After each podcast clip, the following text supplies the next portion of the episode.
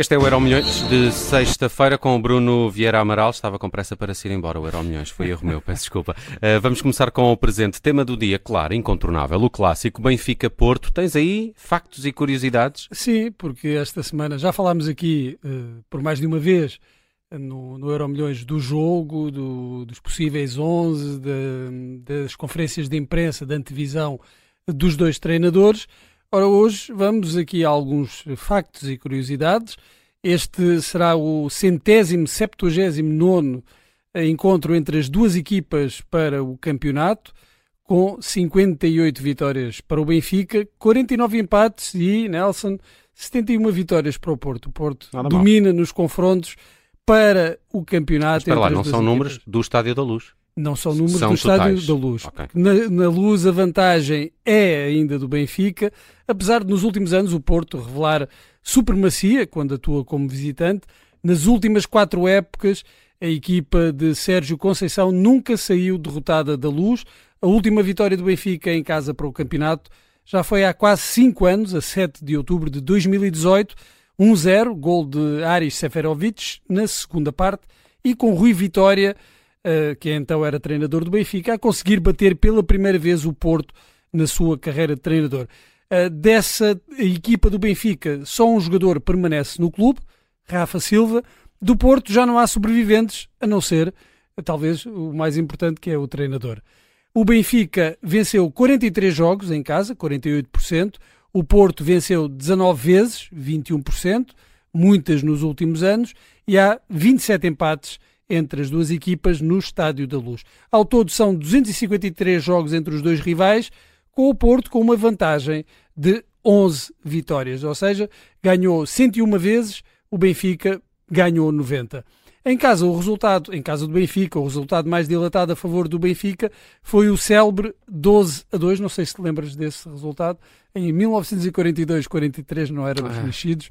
É, que é a maior goleada de sempre em clássicos.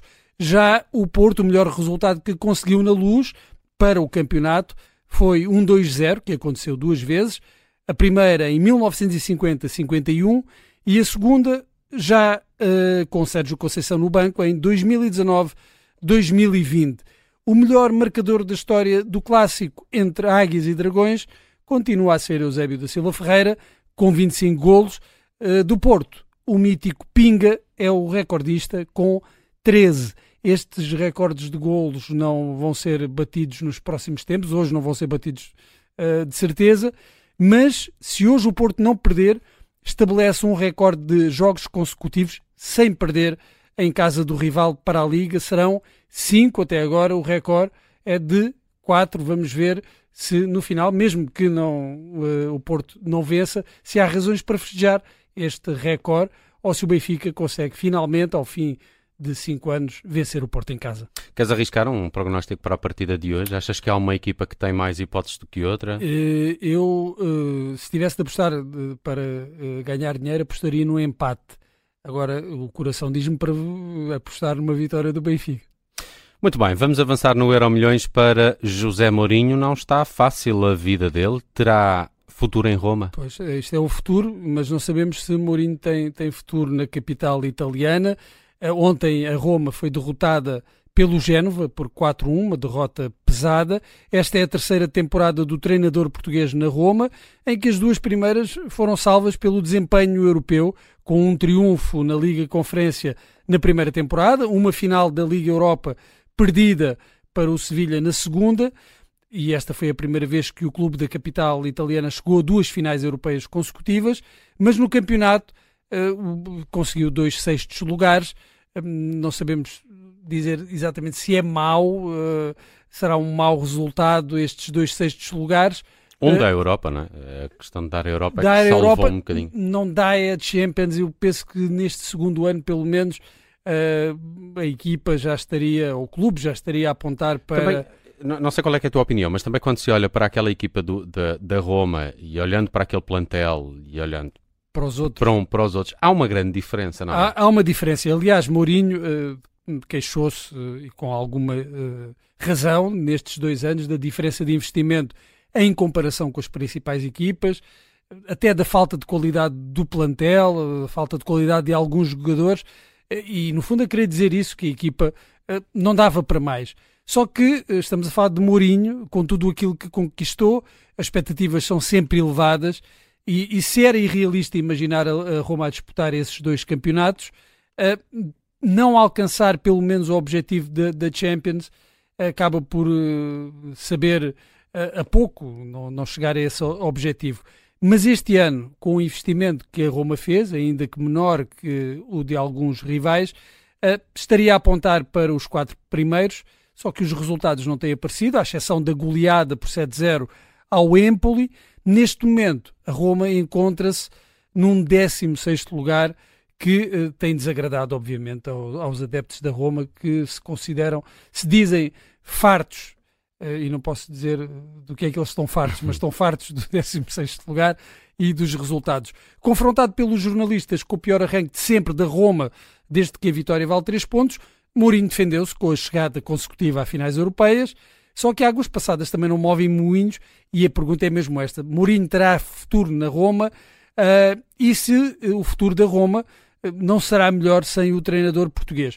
Para já, a oportunidade de um relançamento da carreira para os patamares a que estava habituado tem sido desperdiçada e Mourinho está aqui na, numa segunda linha do futebol europeu, uh, distante dos clubes que lutam por títulos a nível interno e internacional e longe, muito longe da Champions, onde se forjou grande parte da lenda do treinador de Setúbal. Resta saber se depois de, de Roma, seja agora, seja no final da temporada, uh, uh, confirmar-se essa saída, se Mourinho ainda irá a tempo de voltar aos seus tempos de glória. Pode sempre tentar a Arábia Saudita, não é? é aí, aí Devem ter para, para rechear os bolsos, mais, mais ainda. para a glória desportiva.